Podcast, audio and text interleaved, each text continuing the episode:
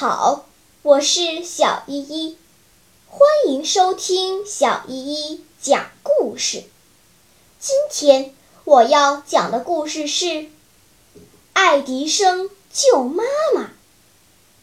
伟大的发明家爱迪生从小就特别爱动脑筋，是个聪明的好孩子。一天晚上，爱迪生的妈妈生了疾病，爱迪生。非常着急，忙请来医生为妈妈看病。医生检查完病情后，皱着眉头说：“你妈妈得了急性病，必须马上动手术，否则就会有生命危险。”可是这个屋子里的光线太暗了，根本没法做手术。爱迪生看着妈妈那痛苦的样子。急得像热锅上的蚂蚁，怎么才能让屋子里亮堂起来呢？要是有更多的蜡烛就好了。他抬起头，突然看见镜子中跳动着的烛光，立刻就有了好主意。爱迪生跑到邻居家，借了许多面镜子和蜡烛。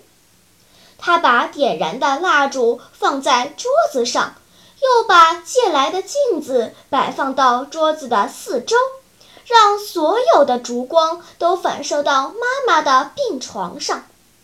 屋子里就像点燃了无数根蜡烛，顿时明亮了起来。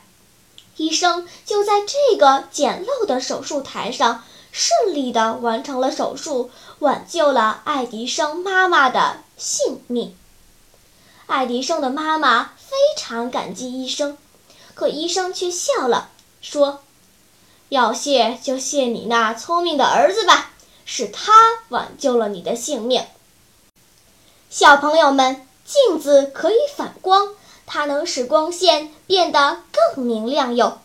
有时候只要动一动脑筋，就能想出非常好的办法哟。